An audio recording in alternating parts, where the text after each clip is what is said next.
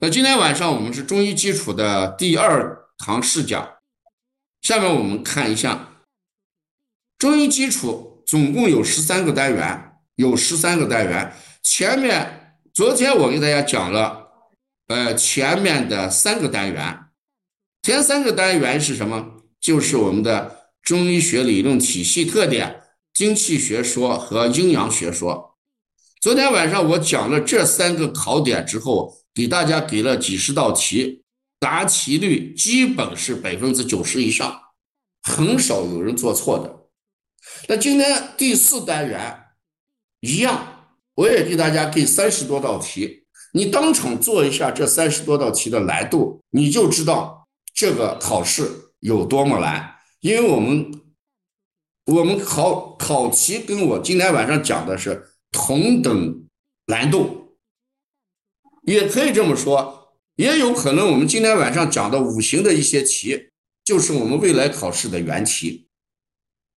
今天晚上你可能听了五行学说，正儿八经就在基础里面就能得四五分啊。所以下面我们讲一下第，事实上我们从绪论讲起来就是第五单元了。第五单元五行学说，我们说以考点为主导，那这个考点是第八个考点。总共有几十个考点，我们今天的考点已经讲到第八个考点。昨天晚上我们讲了七个考点。那五行学说的概念，如果讲五行学说的概念，让我们的教授来讲，学者来讲，讲上三天三夜你也听不明白，你真的听不明白，因为这个东西它是非常抽象的，仁者见仁，智者见智，对五行的感悟各有千秋。谁也不能说谁错，对吧？那就考试的角度来讲，只有一个标准答案，考试是唯一的。但五行在临床上的应用是灵活多变的，所以中医的特点就是什么？用不变来应万变，用不变来应万变。我们考试的时候学的是不变，临床上是多变。所以我们在课堂上尽量讲一些不变的答案，就在考场上直接用就行。所以五行学说的概念非常博大精深，是不是深奥？我会给你简单化。五行只要五，就是木火土金水五类物质，这就是五行，就是它的运动变化规律，这就叫五行。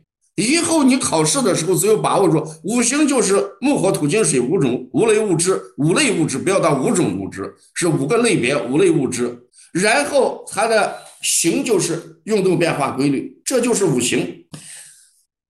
掌握了这一点，就把五行的概念你就掌握到位了。第二个就是五行的内容和特点。木的特点是什么？木月曲直。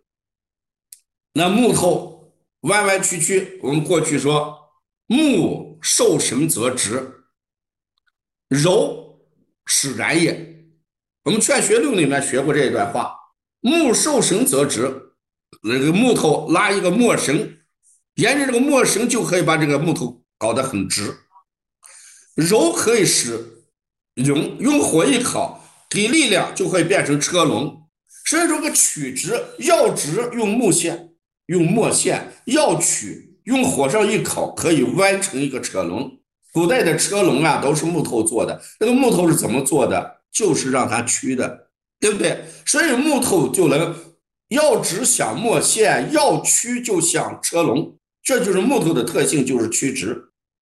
而且树木的特点，生长、生发、条达、舒畅。你看树叶老是顺顺的往上长，垂柳它也是顺顺的往下垂，但是总体还是往上走的，对吧？条达舒畅，火曰炎上，火是往上走的，火的特性温热向上升腾。你看烈火焰焰，火焰火苗啊，这个这个火势冲天。发了火灾以后，这个火势冲天，火非常厉害的往上走的，这是它的特点。土原稼色，什么叫稼色？就是种地，就是种稼，就是种色，就是收稼色，就是收种的意思。那土地上就是种庄稼、收庄稼。我们吃的所有的植物就是春种秋收冬藏，春天撒下一粒子，是不？秋天收的什么万担米，冬天藏在米仓里边，供我们全年的生活。这就是假设。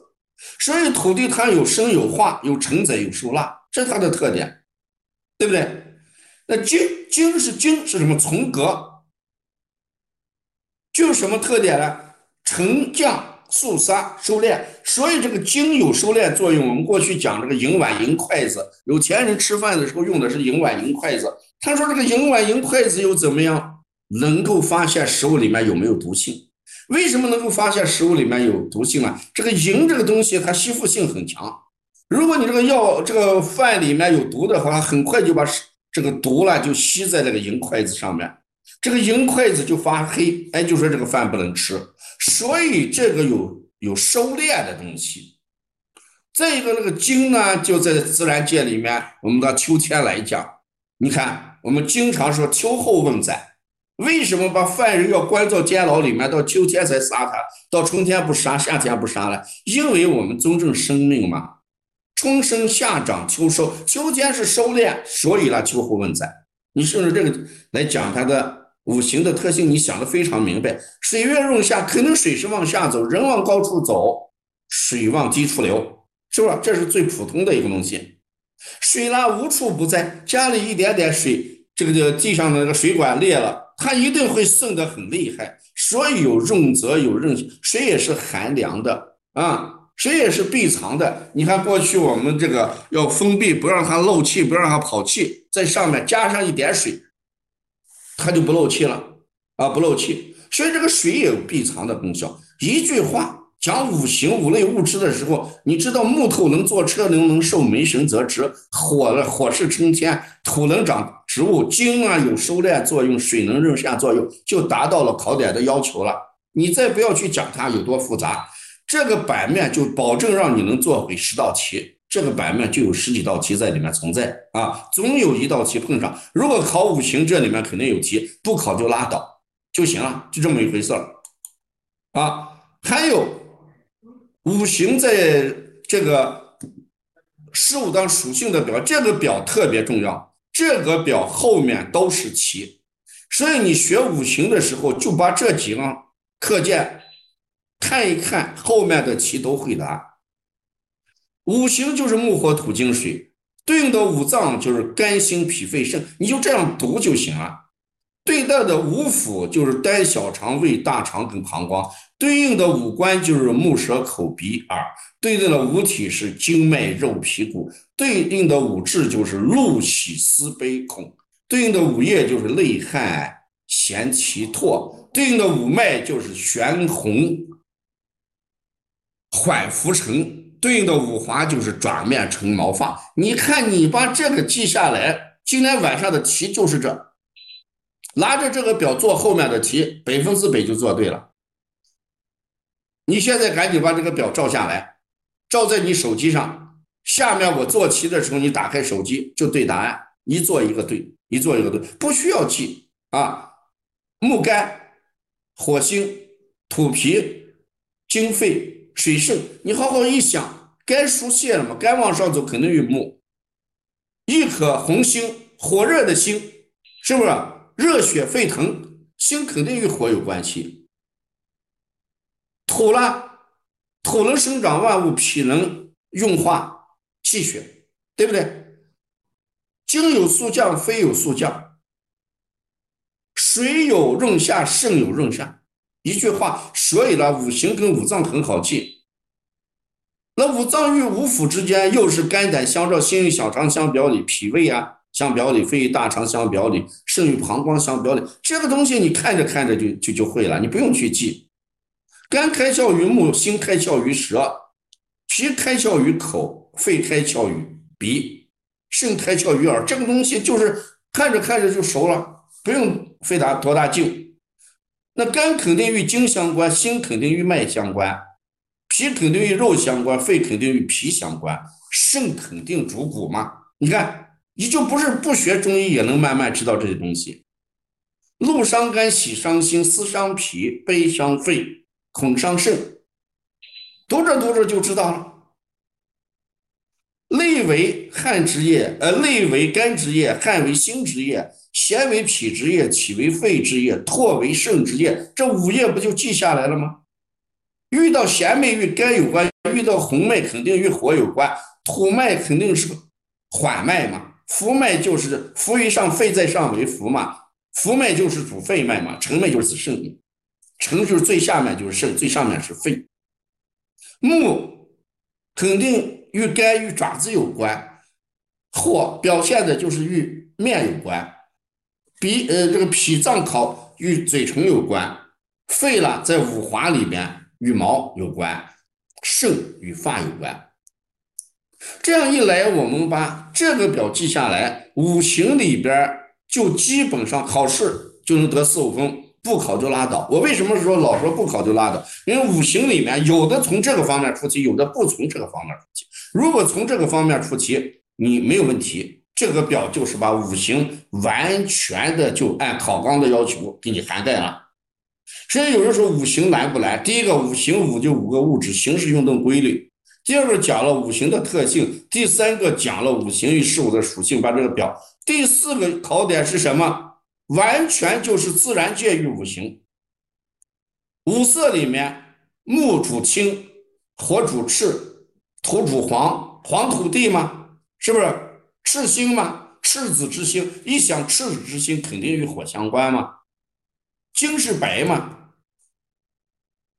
水是黑色的嘛，水主肾，肾主黑色嘛，这就是五色。五音里面，角质宫商羽，木火土金水。青赤黄白黑，角质宫商羽，酸苦甘辛咸，生长化收藏，风暑燥，风暑湿燥寒，东南中西北，春夏长夏秋与冬。所以说这个五行就与自然界，就把这个记下来，这就是考题。等一会儿你遇到的都是在表上，用手机把第二张表一照，等一会儿答题的时候，很快就考上了。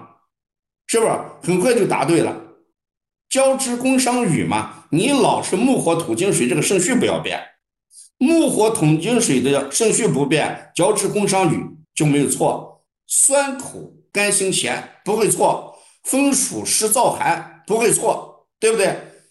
青赤黄白黑也不会错，所以一定要把木火土金水的顺序不要变。这就是我们在五行里面给大家讲的第四点。第五一点，把这个。图记下来就行嘛。红线为生，蓝线为克。木生火，火生土，土生金，金生水，水再生木。哎，这个转着圈为生，相邻为生，相隔为克。木克土，你看这个蓝线是木克土，对不对？而蓝带头是相克的。然后呢，土就克木去了，土就克水去了，水就克火去了，火就克金去。金就又怎么样？克木去，就是转着圈，相邻为生，相隔为克。但是顺序不能错，木火土金水，木火土金水，这个顺序是不能错的啊。这样的话，在五行里边，你只要把这几点掌握了，剩下的部分就开始做题啊，就这么简单。如果我们把五行讲的非常复杂，可能大家考试的时候还是不会。我刚才讲，我们站在考点、考纲、考题这个角度来讲五行，就是这五个版面，就这五个版面。第一个版面就是五行里面的五是什么，行是什么。第二个版面就是五行的特点：木月七直，火月炎上，土月架色，金月从革，水月任下。第四个就是把五行与人体的五脏、五腑、五官、五体、五志、五液、五脉、五华联系起来。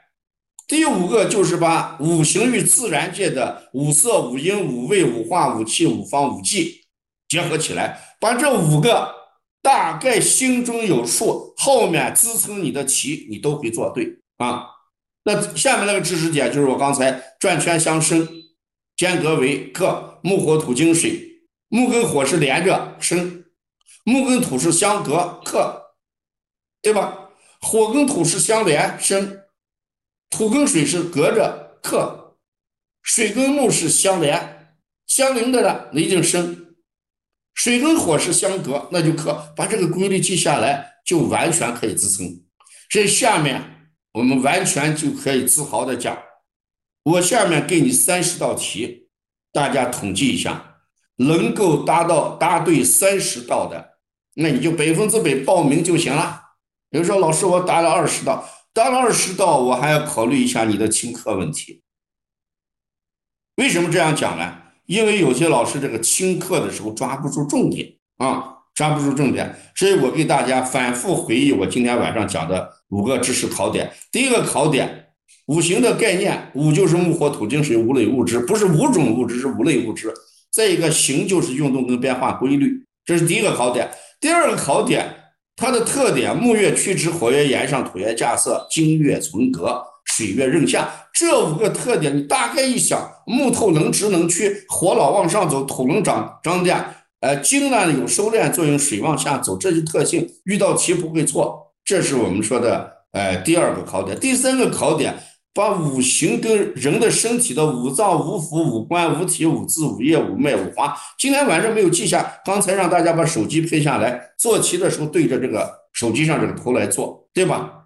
第四个就是把自然界的五色、五味、五音、五季跟五行结合起来，把这个表也照下来。最后第五个考点就是画一个木火土金水的圆圈图，相邻为生，相隔为克，对吧？把相生相克就做会了。如果我们把这五个知识点储备了，告诉大家，确有专长也好，助理也好，考点的内容就算讲完了。你看讲起来也就是二十来分钟时间啊。当堂消化指的是。